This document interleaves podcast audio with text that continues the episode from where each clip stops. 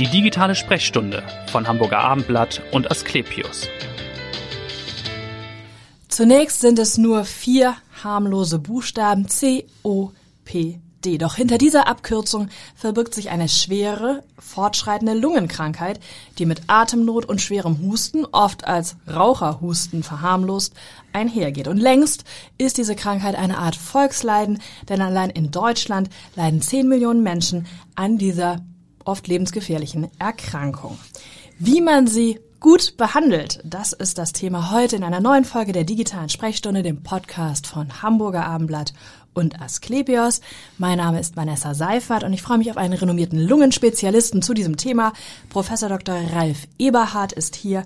Er ist Chefarzt für Pneumologie und internistische Intensivmedizin an der Asklepios Klinik in Barmbek. Herzlich willkommen. Hallo, Frau Seifert. Schön, dass Sie da sind. Ja, Professor Eberhardt, was genau passiert bei COPD mit der Lunge. Und wenn man das googelt, was ich natürlich im Vorfeld dieser Sendung getan habe, dann gibt es auch immer Begriffe, die damit assoziiert sind, nämlich die chronische Bronchitis taucht immer auf und das Lungenemphysem. Vielleicht können wir das mit erklären, was da eigentlich genau passiert. Ja, die COPD ist ja ein Krankheitsbild, was sich aus verschiedenen Krankheitsbildern zusammensetzt. Das ist natürlich die chronische Bronchitis, früher als Raucherhusten beschrieben. Mhm. Patient hat vermehrt Sekret, muss es abhusten, insbesondere in den Morgenstunden.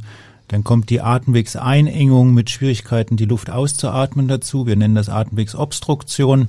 Ja. Und äh, letztendlich führt diese chronische Entzündung dann zu einer zu einem Untergang von Lungengewebe. Ja. Und das bezeichnet man dann als Lungenemphysem. Also Lungenemphysem ist nichts anderes als eigentlich zerstörte Lunge. Ja, und wie lange dauert dieser Prozess? Wenn Sie sagen, es geht ja mit diesem Raucherhusten, den man so kennt, los, wie lange dauert das, bis die Lunge dann zerstört ist? Das ist unterschiedlich, aber in der Regel ist es so, dass die Patienten schon ziemlich lange oder mehrere Jahre oder auch Jahrzehnte geraucht haben. Mhm bis es dann wirklich symptomatisch wird. Das ist auch ein bisschen das Gefährliche, weil in jungen Jahren als Jugendlicher, wenn man vielleicht anfängt oder als junger Erwachsener, ja. dann raucht man und merkt das noch nicht mal beim Sport. Mhm. Und irgendwann ist dann die Lungenfunktion verbraucht. Man schaltet ja. quasi auf Reserve und erst dann kommen die Symptome. Dann ist mhm. es aber schon zu spät, weil die Entzündung weitergeht und weil die Lunge sich nicht regeneriert. Sie ist also nicht äh, wie die Leber, die beispielsweise sich erholen kann. Ja. Was in der Lunge einmal kaputt ist, ist kaputt. Okay, also wir haben schon angesprochen, Hauptrisikofaktor für diese Erkrankung ist das Rauchen. Ich glaube, habe gelesen, 20 Prozent der Raucher entwickeln irgendwann im Laufe ihrer Raucherkarriere dieses COPD, diese Erkrankung. Gibt denn jetzt ein typisches Alter trotzdem, wann das auftritt? Wenn Sie sagen, klar, man fängt in jungen Jahren an, fängt das dann, hat man damit 50 ein erhöhtes Risiko, diese Erkrankung zu bekommen? Also die Patienten, die jetzt beispielsweise zu mir kommen mhm. im Endstadium ihrer COPD und nach weiteren Therapieoptionen fragen, die sind irgendwas zwischen 50 und 70 Jahre. Mhm. Das hängt natürlich immer davon ab, wie lang hat man geraucht, wie viel hat man geraucht. Ja. Es gibt welche, die haben schon sehr früh zwei Schachteln am Tag geraucht, es gibt welche, die haben nur wenig geraucht. Und dann gibt es natürlich auch genetische Dispositionen, ja. ähm, Erkrankungen oder Erbkrankheiten, die eine Entwicklung eines Lungenemphysems begünstigen. Mhm. Bestes Beispiel oder das, was am häufigsten bekannt ist, ist der Alpha-1-Antitrypsinmangel. Hört sich jetzt kompliziert ja. an. Es ist letztendlich. Sie sagen bekannt. Naja, gut, genau. Es ist letztendlich äh, ein Enzym, was in der Lunge fehlt. Mhm. Und ähm, das stört das Gleichgewicht. Und dadurch kommt es quasi zu einem vermehrten Abbau von Lungengewebe. Und das kann dann auch sehr früh eintreten, insbesondere wenn man zusätzlich raucht. Okay. Das sind dann die Patienten, die vielleicht schon mit 30 oder 40 ein schweres Lungenemphysem haben und dann mhm. auf eine Lungentransplantation warten. Und sind tendenziell mehr Männer betroffen als Frauen? Ähm, das hängt natürlich vom Rauch, von den Rauchgewohnheiten ja. ab. Und früher war es einfach so, dass die Männer geraucht haben, die Frauen nicht. Eher das hat nicht. sich das dann, hat sich ein bisschen. Das hat sich stark gewandelt und ja. momentan ist es eigentlich so, dass äh, das Verhältnis gleich ist. Mhm. Ja. Und wie viele Patienten sehen Sie ganz konkret mit COPD? Kann man das sagen, so im, im Monat? Im Monat? Ja. Das Kommt drauf an. Äh, hier in Hamburg bin ich ja jetzt seit Mai. Mhm. Wir bauen hier unsere Pneumologie weiter aus. Ja. Wir sehen hier jeden Tag Patienten mit COPD. In Heidelberg selber hatte ich die größte Emphysemambulanz, die es äh, weltweit gibt. Und oh. wir haben dann da also wirklich Patienten im Endstadium 10, 15 Patienten am Tag gesehen. Okay, die kamen dann aber aus, äh, aus dem ganzen Bundesgebiet auch, oder? Die ja. kamen aus dem ganzen Bundesgebiet, auch teilweise aus dem Norden hier. Die freuen sich jetzt, dass ich Dass jetzt hier sie- oben bin. Genau, dass sie es nicht mehr ganz so weit haben.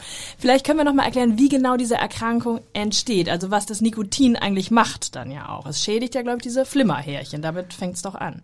Ja, das Nikotin ist, glaube ich, gar nicht so das Nee. Problem. Das Nikotin macht die Sucht.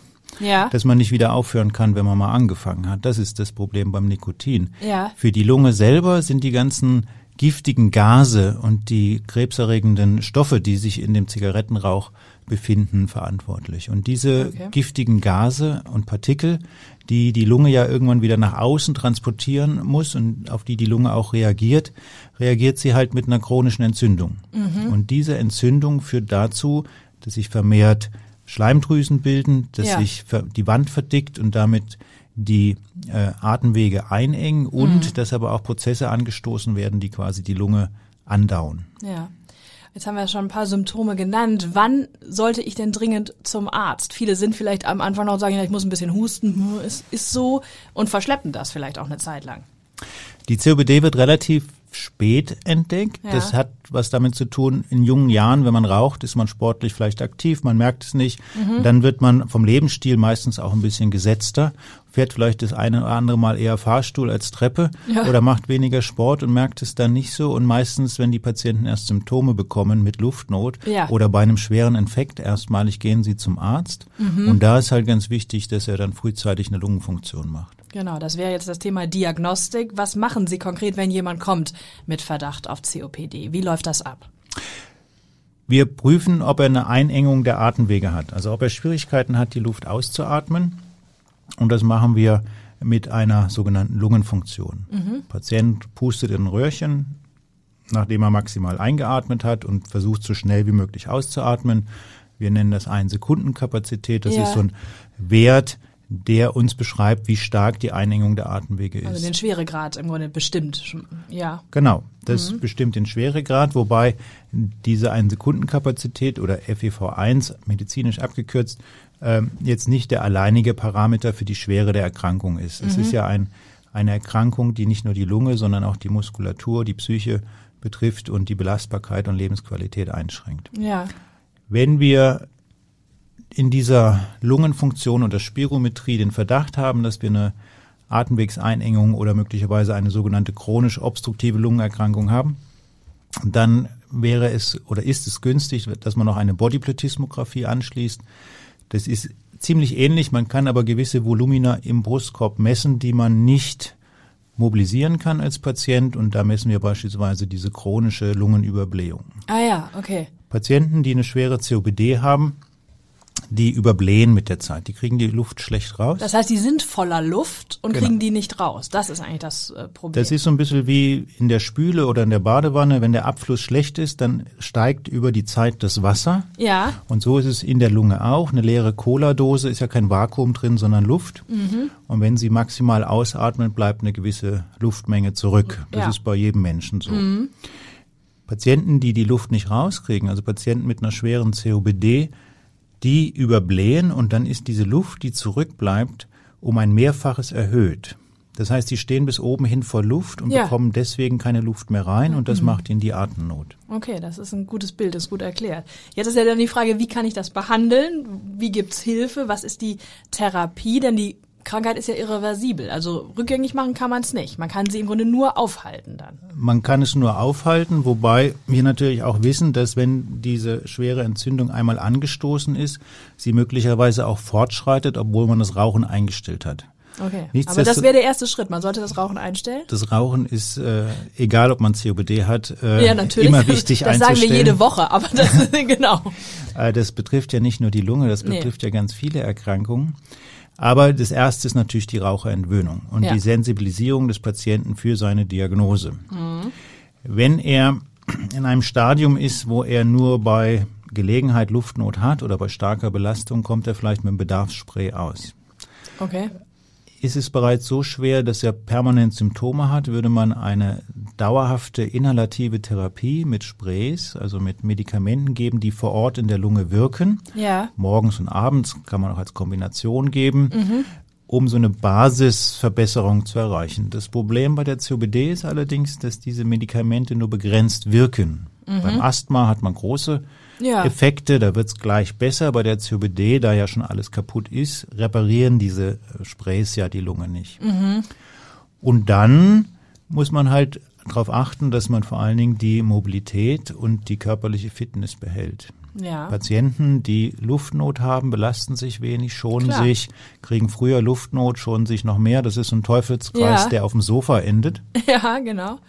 Und ähm, da muss man die Patienten wieder rausholen. Das heißt, zum Lungensport schicken, Ja. ähm, motivieren, dass sie etwas machen für ihre Gesundheit, um ihren Status quo zu erhalten. Ist aber wahrscheinlich auch schwierig, natürlich dann nach Jahrzehnten sich da umzugewöhnen, oder? Ja. Ja, weil die ja meistens jetzt nicht die Patienten sind, die vorher Hochleistungssport gemacht Nee, genau. haben. Also ja. sie müssen das ja, Rauchen dran geben und sich bewegen. Und, müssen das ja. Rauchen aufhören und sie jetzt plötzlich anfangen zu leben, äh, Ja. gesund zu leben. Leben. Das ist natürlich für manche schon eine Riesenumstellung, Mhm. die sie auch gar nicht schaffen. Hinzu kommt halt das Suchtpotenzial vom Rauchen.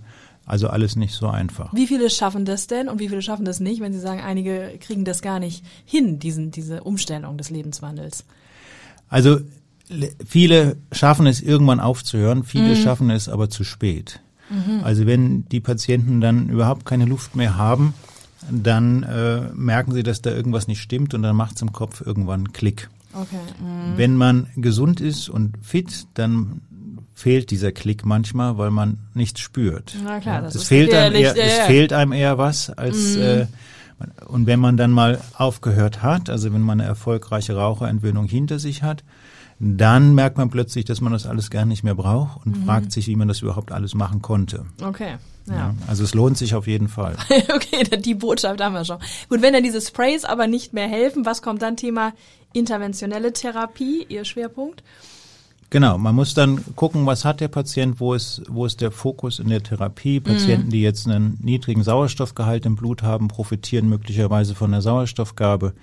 Äh, Patienten, die äh, Schwierigkeiten haben, das Kohlendioxid abzuatmen, profitieren vielleicht von einer nächtlichen Beatmung mit so einer Nasenmaske. Okay, ja. Was wir machen, wir versuchen, das, den eigentlichen Grund für die Dyspnoe, die Lungenüberblähung, zu reduzieren. Also das, was ich erklärt habe, Patient steht bis oben hin vor Luft, da probieren wir so zwei Liter abzulassen, dann hat er wieder Platz zum Atmen. Ja. Und da gibt's unterschiedliche Methoden. Die ersten, die das gemacht haben, waren die Chirurgen. Das habe ich gelesen, die ja einen Teil der Lunge entfernt haben, glaube ich. die haben einen Teil von der Lunge entfernt. Das war schon Mitte des letzten Jahrhunderts, aber Mhm. da waren die Kenntnisse noch nicht so gut und auch die intensivmedizinische Nachbetreuung nicht so gut, sodass ähm, das schnell wieder vergessen wurde. Ja. Zum Jahrtausendwechsel in den USA plötzlich der Hype, wir machen das wieder. Okay. Ähm, aber auch da hatte man gesehen, es gibt Patienten, die profitieren sehr gut und es gibt welche, die landen auf der Intensivstation oder dann in der Langzeitbeatmung, weil sie möglicherweise falsch ausgewählt waren oder weil es nicht Okay, funktioniert weil hat. im ersten Moment klingt es ja auch ein bisschen paradox, dass man einen Teil der Lunge wegnimmt, damit der Patient besser atmen kann. Also für den Laien. Genau, aber das Ziel ist es ja, äh, schlechtere Anteile wegzunehmen, damit die besseren mehr Platz haben zum Mhm. Ja, das Zwerchfell kriegt wieder mehr Platz zum Bewegen, die Rippen kommen runter. Sie müssen sich ja vorstellen, wenn Sie schwer überbläht sind, dann sind Sie in einer Atemlage, die einer maximalen Einatmung entspricht.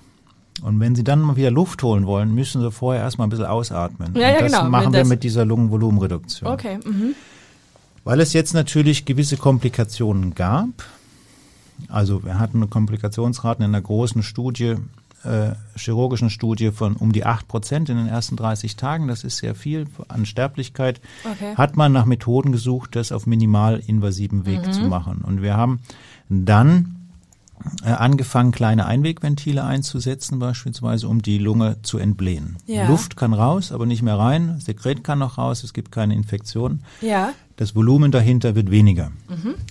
Das führt im Idealfall zu einem vollständigen Kollaps eines Lungenlappens und damit zu der gewünschten Lungenvolumenreduktion. Okay. Es gibt andere Methoden, äh, Spiralen, die man einsetzen kann, Wasserdampfbehandlungen, äh, die zu einer Entzündung mit narbiger Schrumpfung dann führen.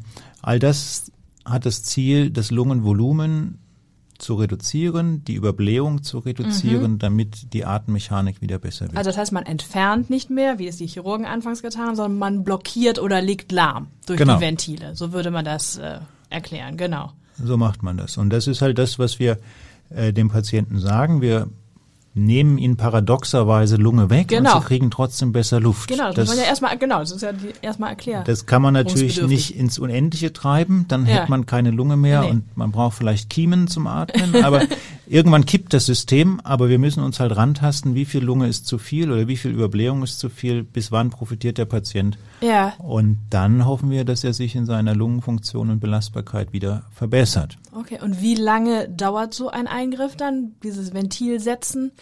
Das dauert, äh, bevor ich heute hierher gekommen bin, habe ich gerade noch schnell Ach, haben Sie doch schnell. eine Patientin behandelt. Also Ja. das ist jetzt nichts, ähm, das ist jetzt nichts Spektakuläres. Also das Mhm. können auch ähm, Ärzte in der Ausbildung unter Supervision durchführen, weil es technisch nicht so schwierig ist.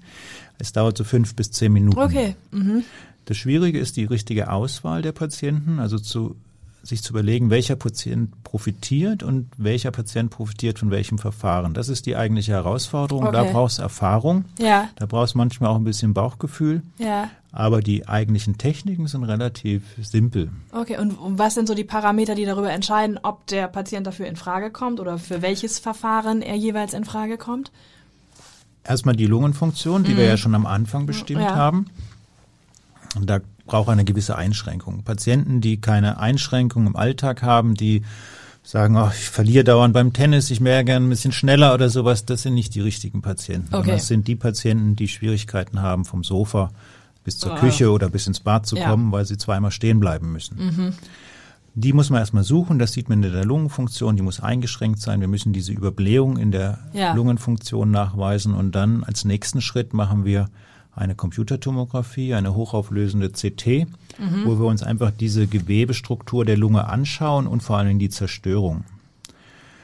Früher hat man das so gegens Fenster mal geguckt und dann so schnell eine Schlussfolgerung. Heute macht man das mit Computeranalysen. Man guckt also wirklich, wie groß ist die Zerstörung, Ja. wo ist sie verteilt und was wir insbesondere versuchen herauszukriegen, ob es eine sogenannte kollaterale Ventilation gibt. Das hört sich jetzt erstmal ziemlich kompliziert an, ist es aber gar nicht. Die kollaterale Ventilation bedeutet einfach nur Beatmung oder Belüftung auf dem Nebenweg. Wenn ich mit den Bronchien, äh, wenn ich mit den Ventilen die Bronchien zumache, Ja, dann soll sich die Luft dahinter äh, entleeren. Das funktioniert aber nur, wenn es ein geschlossenes System ist. Es gibt Menschen, die haben Gewebebrücken zwischen den einzelnen Lungenlappen. Das macht Okay. von der Evolution her Sinn. Ja. Hunde haben es grundsätzlich, Pferde haben es nie. Okay. Einfach weil Hunde möglicherweise ein Knochenstück aspirierten. Das hat sich dann in der Natur durchgesetzt. Der Mensch ist irgendwie so zwischen Pferd und Hund. das heißt, einige haben es, einige haben es nicht. Einige haben es, einige haben es nicht und wir müssen die rausfinden, die keine kollaterale Ventilation Ah, okay. haben. Weil wenn ich die Ventile einsetze und ich habe eine Belüftung durch die Hintertür, dann wird dieser Lappen sich nicht verkleinern. Dann wird der quasi rebelüftet und Mhm. Okay. Mhm. diese ganze Prozedur ist umsonst. Das wollen wir im Vorfeld herausfinden. Da haben wir Möglichkeiten, das in der CT zu visualisieren und im Zweifelsfall messen wir endoskopisch nach. Okay. Und wird da häufiger auch nochmal nachjustiert, dass man sagt, man kann noch mehr blockieren, noch mehr von der Lunge lahmlegen vielleicht? Es reicht noch nicht? Das ist unterschiedlich. Also die Chirurgen, die machen ja häufig ein beidseitiges Verfahren. Ähm, man kann dann auch überlegen, macht man erst die eine Seite, guckt mal, wie es wird Wie es im- klappt und und dann- legt ja. eventuell nach. Ähm, bei den Ventilen ist es so, dass es ein ganzer Lappen sein sollte, der verschlossen wird, sonst funktioniert es nicht. Das konnten wir nachweisen. Also dieser Lappen muss stillgelegt Mhm. Ja. werden. Wenn ich einen zweiten Lappen entferne, dann wird's zu viel, dann kippt das System. Auch Ja. da gibt's Daten, aber da profitieren die Patienten nicht mehr so. Wir haben unterschiedliche Verfahren, die auch auf segmentaler, also auf geringerer Ebene funktionieren. Da gehört der Wasserdampf zu und da machen wir das wirklich so schrittweise, dass wir immer die schlechtesten Areale quasi behandeln. Okay. Und der Erfolg ist dann groß für den Patienten. Das heißt, danach bekommt er, kann er wieder ein- und ausatmen. Wie, wie schnell geht das dann auch? Der Effekt tritt relativ schnell ein, aber es profitieren nicht alle. Okay. Es profitieren immer noch nicht alle. Also irgendwie heutzutage zu sagen, ich rauche noch ein bisschen, es gibt ja Ventile, das wäre jetzt Das der wäre ein falsche, bisschen zu kurz gesprungen. Ne? das Ja. wäre der falsche Ansatz. Ja. Aber ähm, wir können sagen, dass ungefähr zwei Drittel der Patienten profitiert. Und zwar Ja. so, dass sie das im Alltag merken. Okay. Ein Drittel ist dann ungefähr so, dass sie sagen, Ich kann wieder Dinge machen, wo ich gedacht habe, die kann ich nie wieder machen aufgrund meiner Luftnot.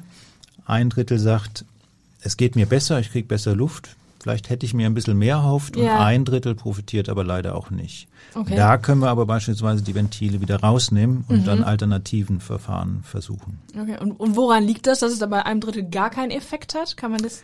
Wahrscheinlich ist die Patientenauswahl noch nicht Ach so, perfekt war es genug. dann? Okay, ja. Wenn die Patienten nicht profitieren, gucken wir immer bronchoskopisch nach. Das heißt, wir machen noch einmal eine Lungenspiegelung, ob die Ventile richtig sitzen. Vielleicht ist eine kleine Undichtigkeit, die diesen so. Effekt aufhebt, Ja. wie so ein Loch im Deckel vom Gurkenglas. Auch da ist kein Vakuum mehr drin. Ja. Dann würden wir die wechseln. Manchmal sitzen die aber auch perfekt und wir müssen davon ausgehen, dass wir kleinere Belüftungen dann doch über den gleichseitigen Lappen haben, die wir bisher nicht entdeckt haben. Ja, okay. Und jetzt vielleicht ganz persönlich zu Ihnen nochmal. Warum sind Sie Lungenfacharzt geworden? Was fasziniert Sie so an der Lunge? Also Mediziner bin ich geworden, nachdem ich im Sanitätsdienst war bei Ja. der Bundeswehr. Dann habe ich äh, Medizin in Heidelberg und Mannheim studiert, Mhm. war dann zunächst an einem kleinen Kreiskrankenhaus für innere Medizin und habe da sehr viel Spaß am Notarztfahren und an der Intensivmedizin gehabt. Ja. Und bin dann als Internist und Interesse an der Intensivmedizin in die, in die Lungenheilkunde Ja. Äh, gewandert sozusagen. Okay. Ich habe dann mal angefangen mit Intensivmedizin und Beatmung und hab, Mhm. bin dann aber relativ schnell in die Bronchoskopie und hier in die interventionelle Bronchoskopie gewechselt, wo ich dann auch ähm, meine Forschungsarbeit geleistet habe. Ja, okay. Wo Sie gerade sagen, Beatmung, das Thema können wir vielleicht nicht ganz ausklammern. Covid-19, natürlich hatten Sie viele Patienten auch, die Sie da beatmet haben in Ihrer Klinik. Ja, Ja. Ja. was soll man sagen? Ja, Ja. hatten wir äh, leider nicht immer mit, nicht immer erfolgreich, Mhm. mit gutem Ausgang und umso wichtiger ist es halt, dass wir die Pandemie noch nicht abschreiben, sondern Und nicht weiterhin zu aufpassen. leichtsinnig werden und jetzt. äh, ne? auch überlegen, ob wir jetzt jeden Urlaub und jedes Fest mitnehmen müssen. Mhm. Mit und ohne Impfung. Ja. Und die Bandbreite der Patienten mit Covid war auch altersmäßig eine große Spanne, oder? Das geht von alt bis jung. Es Mhm. trifft nicht nur die Alten. Es trifft auch fitte, trainierte Jüngere. Ich hatte es auch und ich möchte es nicht wieder haben. Ehrlich? Ich hatte mir das beim Arbeiten Ja. auf der Intensivstation zugezogen und ähm, es ist schon schwer. Ja, und, Also- und Sie hatten vermutlich einen, das, was man einen relativ milden Verlauf Ich- nennt, oder? Ich ja. musste noch nicht ins Krankenhaus, aber Ja. es hat mir schon gereicht. Und ähm, wie gesagt, wir sollten das nicht unterschätzen. Das ist noch nicht vorbei. Mhm. Und wir sollten lieber noch ein bisschen aufpassen, bevor wir im, für, im Herbst dann den nächsten Lockdown bekommen. Ja, das hoffen wir, ja, dass wir das verhindern können, aber ja, drücken wir die Daumen. Was machen Sie, wenn Sie nicht in der Klinik sind? Wo trifft man Sie dann? Auf dem Motorrad, habe ich gelesen. Entweder auf dem Motorrad, wenn ich Zeit dazu finde, Ja. äh, oder beim Sport. Aber mein größtes Hobby ist letztendlich meine Kinder. Ja. die, äh, wenn ich Zeit habe, dann versuche ich die Zeit mit meinen Kindern zu, bringen, äh, zu verbringen, die jetzt noch im Heidelberger Raum leben. Und Mhm. dann pendel ich immer noch. Aber das ist so Ja. mein großes Interesse. Das ist ja auch das beste Interesse, was man haben kann, würde ich Mit sagen. Sicherheit, ja. Vielen Dank, Professor Eberhard, dass Sie hier waren und dass Sie so gut aufgeklärt haben über diese Lungenerkrankung. Vielen Dank und hören Sie gern wieder rein in die nächste digitale Sprechstunde. Vielen Dank.